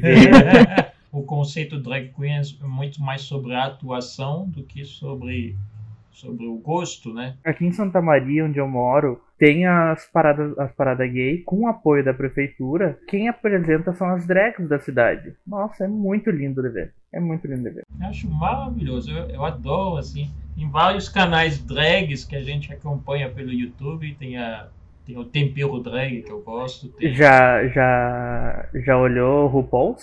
RuPaul, eu nunca assisti RuPaul. Ah, então assista. Assista, assista que é uma maravilha. Assista, até mesmo por questão de cultura. Não vou, é, cultura. Cultura, ponto. Muitas das nossas gírias, memes, etc., você vai entender mais lá, você vai conhecê-las lá. Depois você vai pegar o feeling da gente daqui, entendeu? Assim, é, explica bastante, sabe? Mas, poxa, ai, saudades. Tem aquela drag famosa política, é Van Hunt, do Tempero Drag, exatamente. Não, tinha outra, tinha outra drag que eu tinha acompanhado um tempo atrás. Teve um programa, na, eu acho que era na Cultura ou no ou nesse GNT da vida, que era tipo um reality show com drag queens. Foi muito engraçado. Eu, eu ria muito. Esse RuPaul's Drag, esse RuPaul's, ele é sobre um desfile drag. Uhum. E é, nossa, é muito bom, é muito bom. Nossa, vou te falar que eu conheço, eu conheci na verdade, né? Faz muito tempo atrás essa Rita Von Hunt. Ela namorou um amigo meu na época, ela estava começando a fazer o, os shows e tudo mais. E realmente é uma pessoa incrível. Até inclusive, se não me falha a memória, a quinta temporada de RuPaul's Dragon's Race, é, tem uma, uma drag que ela faz os looks dela inspirado em anime e games. A Kinti, isso. Uhum, é, uhum. A Kinti. Hoje em dia famosíssima, tá linda. Nossa. Ela, ela foi finalista da temporada. Foi. Dando spoiler aqui, mas. E, e, ah, spoiler, pô, isso aí já tem muito tempo. E detalhe, ela era muito criticada pelas outras meninas por conta das maquiagens que ela fazia, né? E principalmente por conta dos looks dela, que o pessoal não entendia. Nossa, mas eu, eu lembro que olhando a temporada da Kimchi eu chorei muito. Nossa, eu tô muito chorando. Eu acho que todo, todo mundo que seja, por exemplo um, um gay gordinho e, e, etc., vai se identificar muito com a Kinti. Eu, por exemplo, eu sou doido para aprender a dançar. Mas se eu for dar dois, dois três passinhos como ela, é, meu tornozelo já era, gente. Eu sou todo remendado aqui. Eu já quebrei braço duas vezes, perna, joelho. Eu tô nesse nível, entendeu? Isso se a gente conseguir dar dois passinhos, né? Porque para dançar eu tenho dois pés esquerdos. Amigo, eu fui em um casamento que eu dei os dois, três passinhos. À noite, tava eu todo quebrado no sofá, passando mal. mas tava lá, entendeu? Era desse jeito. Eu, pra dançar, eu sou um legítimo panda mesmo, né? No, no passinho do bambu verde, pro lado pro outro, pro lado pro outro, entendeu? De um lado pro outro, é. é. Só. O bambu verde é o vento, né? Assim, um, um outro ponto que eu queria perguntar, do mesmo jeito que eu perguntei sobre a Riot representa vocês, vocês se sentem representados nos jogos? Vocês têm essa facilidade, porque hoje em dia a gente é meio que obrigado, ou você joga com homem ou você joga com mulher. Vocês se sentem representados? Representados no sentido do, da, da comunidade? Não só. Assim, pode ser na, no sentido dos personagens que tem para jogar. Pode ser na comunidade, pode ser.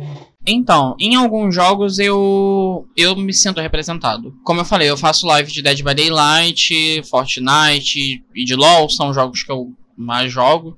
Então, por exemplo, no Fortnite eu não me sinto nada representado, porque eu não vejo nenhum, por exemplo, eu não vejo nenhum personagem gordo. Geralmente sempre que eu vejo é personagem padrão parrudo, uhum. ah. né? ou seja, todo musculoso. Fortnite é muito padrão. Muito, muito. E DBD mais ou menos, porque por exemplo, temos ali a questão do nerd, que é o Dwight, um personagem nerd. Temos ali a Jane, uma repórter, na verdade, entrevistadora de, de programa, que é onde ela também é, é gorda. Gorda, né? Gorda, gorda, gorda. Mas ela tem um, um corpo mais parrudo. E tem também o, o Jeff, tem uma skin dele que ele tem uma, uma barriguinha de chope, né? Ali. E no LoL eu me sinto às vezes mais ou menos, porque a gente ainda entra nesse todo nesse contexto de imagem, que os personagens são todos padrões, etc, né, de corpo fisicamente, e questão da, da sigla, da tag, quer dizer, em si, como a gente falou lá no comecinho, ainda falta muito para eles evoluírem com isso, para deixar um personagem talvez um pouco mais caricato, talvez uma coisa mais, eu diria,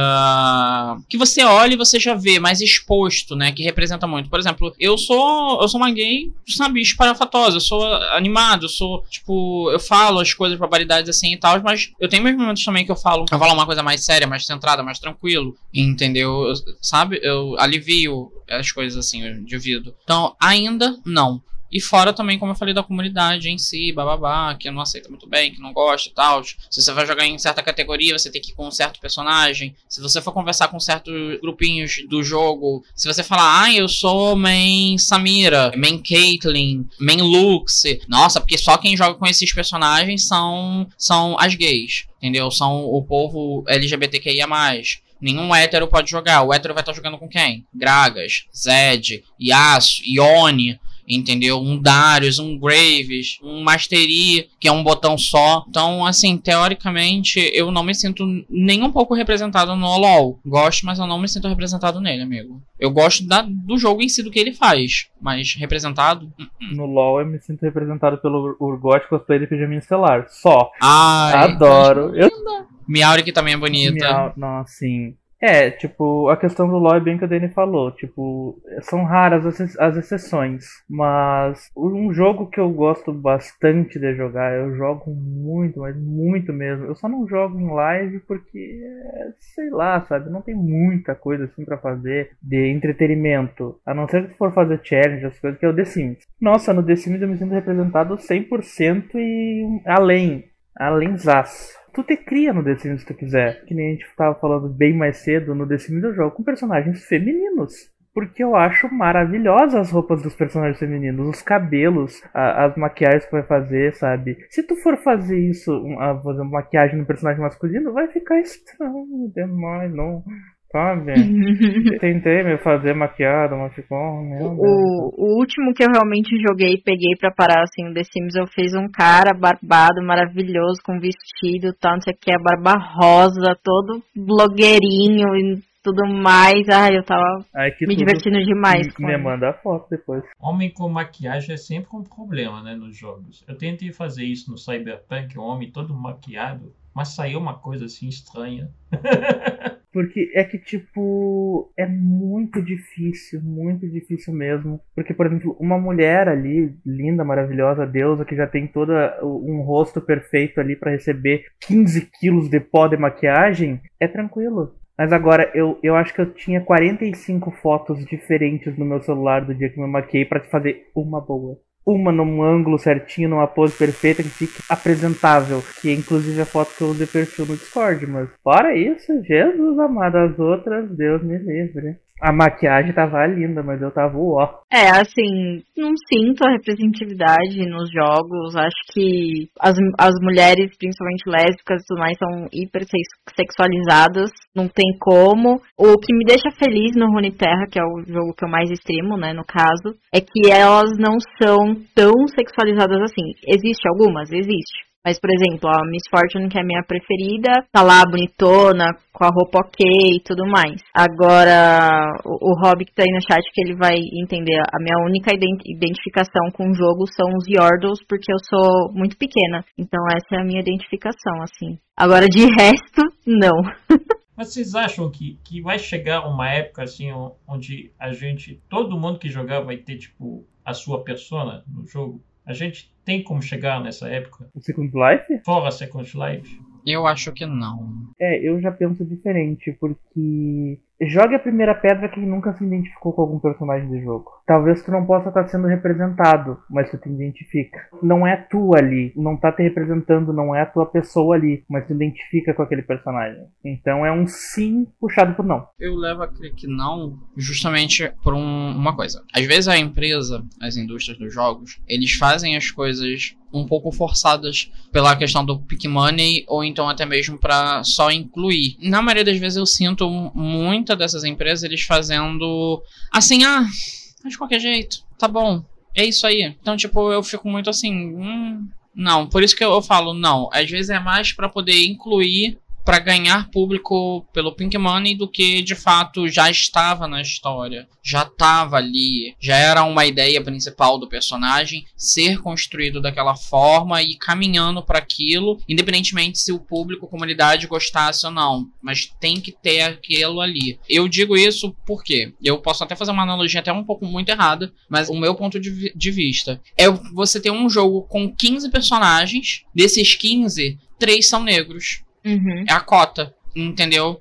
Que do tipo, nossa, tem muito personagem, né? É, mas vão criticar se não tiver um negro. Ah, bota três aí, tá bom. Aí eles É. só trocam a cor. Eles não botam a característica física, humor, tudo do- do- daquele personagem. A mesma coisa serve pro, pro personagem LGBTQIA. Por isso que eu falo, não, eu não vejo nenhum jogo representando a gente. É, como você falou, representar não é a mesma coisa se identificar. Sim, mas quando eu digo de representar, é justamente representar o nosso público, a nossa comunidade. Entendeu? Daí é nesse sentido. Eu me identifico com muitos personagens. Eu me identifico com Serafine, às vezes eu me identifico com a Samira, meio grossa. Me identifico com a Caitlyn, uma coisa mais, como eu posso dizer, mais centrada, focada. Às vezes eu me identifico com uma Lulu, medrosa e toda engraçada. Eu me identifico com a Ashe Velho Oeste. Ai, ai, aquela dublagem é perfeita. entendeu? Com o croma branco. Com o croma branco. Porque a- a- o resto, meu Deus do céu, joga tudo no lixo. Mas como é que eu vou me sentir representado se não vai ter um jogo com um panda preto e branco com arco-íris nas costas correndo por aí? Pode ter uma skin. Ah, Ou personagem mesmo. Vamos fazer um abaixo assinado para o Fall Guys incluir. eu me sinto representado então pelo Tekken, Tekken 4, que tem o panda. Pronto. Meu Deus. Pronto. Meu Deus. Credo. Panda que luta. Aonde já se viu isso? Aquele panda não me representa. Aquele panda também representa. Ele é padrão demais pra mim. Não, ele, ele, ele é flexível demais pra mim. Se vocês não se sentem representados, vocês acham que as personas que foram criadas com perfil gay, ou você mesmo está falando aqui do, do Overwatch, trazendo personagens negros, inclusive a gente teve lá o personagem famoso que tem um punho de, de aço, Não fiz. Pra mim, o, o maior problema do Doomfist, e eu acho que vai ser o maior problema de todas essas. Tudo que é o diferente, né? É que a gente trabalha com clichê. Esse é o grande problema, né? De- da representação pelo clichê, da representação pelo escrachado, da representação pelo, pelo exagero. Se a gente pensar gay, o gay tem que ser afeminado. Não existe o gay sério. Só existe o gay afeminado. Não existe a, a lésbica feminina. Só existe a lésbica machona. De repente a gente só trabalha com, com os clichês. É um problema para vocês o, o clichê? Eu, acredito que seja. Eu acho que assim, eu, eu não espero isso em game, já que a gente acabou de falar, né? A gente já não se sente identificado, nem representado, e, e existe essa relação da cota, né? Como ele falou, mas eu espero isso em, em série, em livro, em filme, sabe? Tipo, eu não quero esse clichê, eu não quero mais isso. Não, não precisa mais disso, já, a gente já passou desse ponto. Já estamos em 2021. Então, tipo, eu quero sim ter uma, uma lésbica que é toda feminina, uma lésbica que é, tira, não é só esse padrão, ou os gays que, que não são padrãozinho smart fit, como a gente falou no, no off-live, nem que são afeminados. Eu espero isso em séries e filmes e tal. Agora, em games, realmente eu não, não espero, não. É, eu acho que no game, de ser clichê, eu não me importo. Entendeu? De ser um gay afeminado, eu não me importo. E se tiver, eu vou adorar. Porque a gente sempre foi muito julgado, criticado por isso. Ai, você é muito afeminado. Ai, para com isso. Meu pai do céu, vira homem. Chega uma hora que a gente já não se ofende mais com isso. Então daí a gente vira e fala: É, sou assim mesmo, e aí? Algum problema? Não gostou? Só lamento. Então, como a Mar falou, eu, e, e como ela falou, Isso em série, tudo bem. A gente tem que fugir desse, desse paradigma. Mas em jogos, eu acho que não. Entendeu? Eu acho que jogos, sim, a gente pode ter um personagem, um campeão afeminado, uma lésbica toda machuda, musculosa, ou feminina também, entendeu? Com o cabelo todo colorido e tal, bem menininho, sabe? Eu, pelo menos, eu não vou me importar, eu vou adorar e muito. Tipo, na questão dos games, essa representatividade, ela tem que ser escrachada. A não ser que o jogo seja um storyteller. Que vai ter tempo de tu desenvolver o personagem, sabe? Uhum. Porque, por exemplo, que nem num Overwatch da vida, num LoL, que ali é tiro, porrada e bomba e tal, tem que ser escrachado nas falas, em tudo, porque senão não entra na cabeça da pessoa, sabe? Então, tipo, eu acho que nessa questão de jogos desse tipo, quanto mais escrachado, melhor. Não chega nem a ser um clichê. Porque se não for escrachado, a pessoa, beleza, é um personagem normal. Que não seja normal, né? Mas vocês entenderam. Uhum. Então, tipo, a não ser que seja um storyteller, tipo Life Strange, tipo o. o Tell Me Why. Um jogo história. Isso. Se não for um story, storyteller, o personagem realmente tem que ser escrachado. Entendi. Muito interessante. Engraçado que no mundo animal, né? No mundo animal não tem esse negócio de ser gay, ser hétero. É uma coisa que foi imposta pela sociedade humana. Tem um, um dos bichos aqui que eu tenho. Eu sou muito fã de pinguins. Eu tenho um pinguim aqui tatuado no meu braço, no meu antebraço. Minha primeira tatuagem. Adoro pinguins. Adoro pinguins. Tenho coleções de pinguim pela casa toda. E quando eu fiz o pinguim no braço, a minha mãe ela veio falar assim pra mim, ela veio perguntar: "Meu filho, você é gay?" Ué? Ué, Ué, por gente. quê? Quer. Que pergunta Que é essa? Tem. E ela falou pra mim, é porque eu vi um documentário no, no National Geographic que fala que 55% da população pinguim é gay. Na hora de decidir entre o parceiro que eles vão ter para a vida toda, porque os pinguins, as aves geralmente têm isso, de, de se afeiçoar a um parceiro para a vida toda, a maioria dos pinguins decidem por pinguins do mesmo sexo. Tem alguma relação de identidade de gênero com escolha sexual? Peraí, peraí, peraí. Deixa, deixa eu. Eu acho que eu vou conseguir reformular a pergunta. Se na questão da tua, da tua identidade de gênero, na tua identidade de gênero com teu interesse em gêneros. Eu acho que deve ser isso. Com escolha Acho sexual. que é a orientação. É, orientação, É. orientação sexual com a identidade de gênero. Não, ah, eu buguei também. Ah, por quê? Porque, por exemplo, identidade de gênero seria, por exemplo, gênero fluido, gênero feminino, gênero masculino, masculino, né? Se fosse o, o, o, o caso. Por exemplo, Sam Smith, cantor, ele se identifica como um gênero fluido, então ele pode usar maquiagem, ele pode se vestir como mulher, com roupa de meninas ou com roupas masculinas, tanto faz. É, O gênero dele flui, entendeu? Ele pode ser chamado no masculino, no feminino, ou então no, no famoso todes. A escolha sexual estaria mais designado a, a conduta sexual da pessoa, não? Qual o, o, interesse sexual dela, né? O gênero, né? Se ela é bissexual, se ela é pansexual, se ela é gay, se ela é lésbica. Eu acho que é isso, é isso, amigo? Eu não sei, eu acho que deve ter alguma coisa. Por exemplo, uma mulher, uma mulher trans que gosta de mulher. Ah, sim, ah, pode ser. Eu conheço a Michelle, o canal dela, As Travas da Vida. Ela é uma mulher trans. Se eu não me engano, ela é bissexual? Ah, não, mas daí bissexual até tudo bem. Mas, por exemplo, eu acho que a dúvida deve ser, por exemplo, vamos botar em, em dialeto público, né?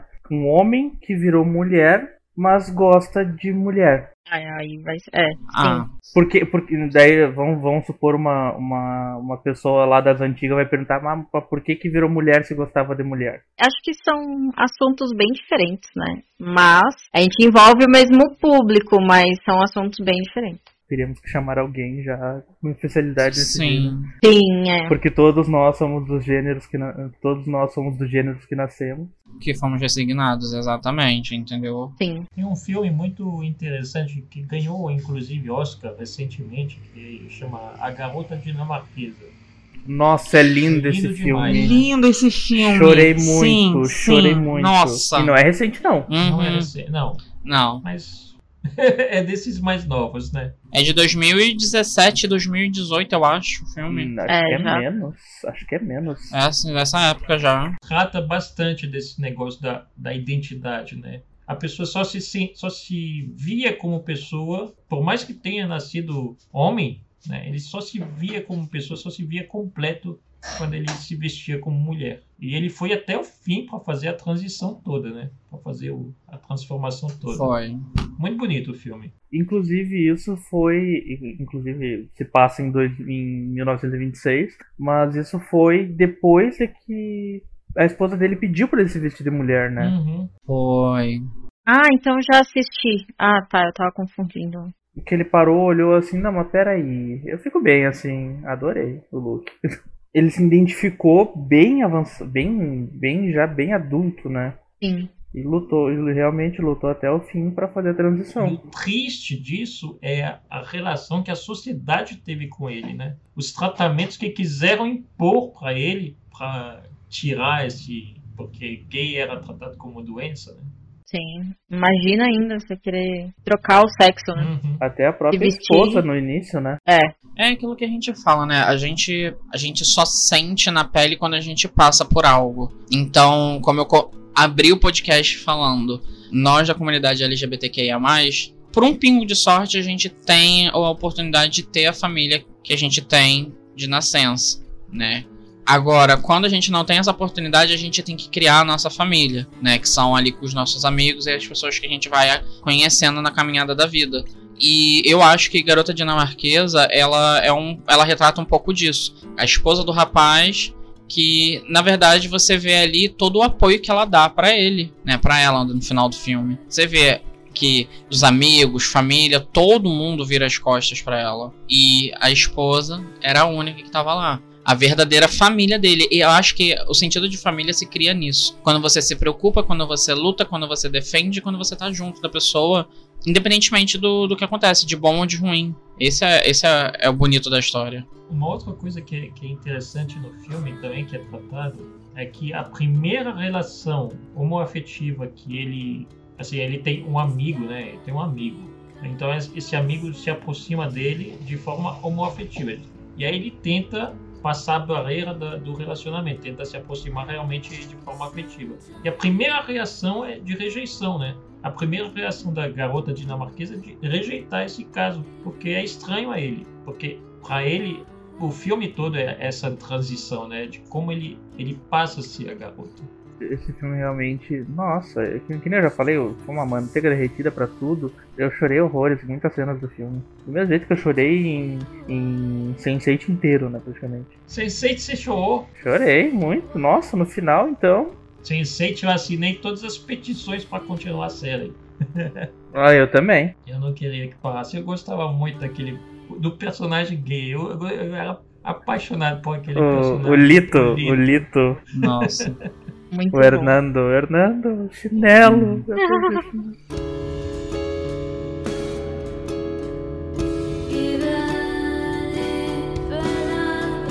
Stays behind.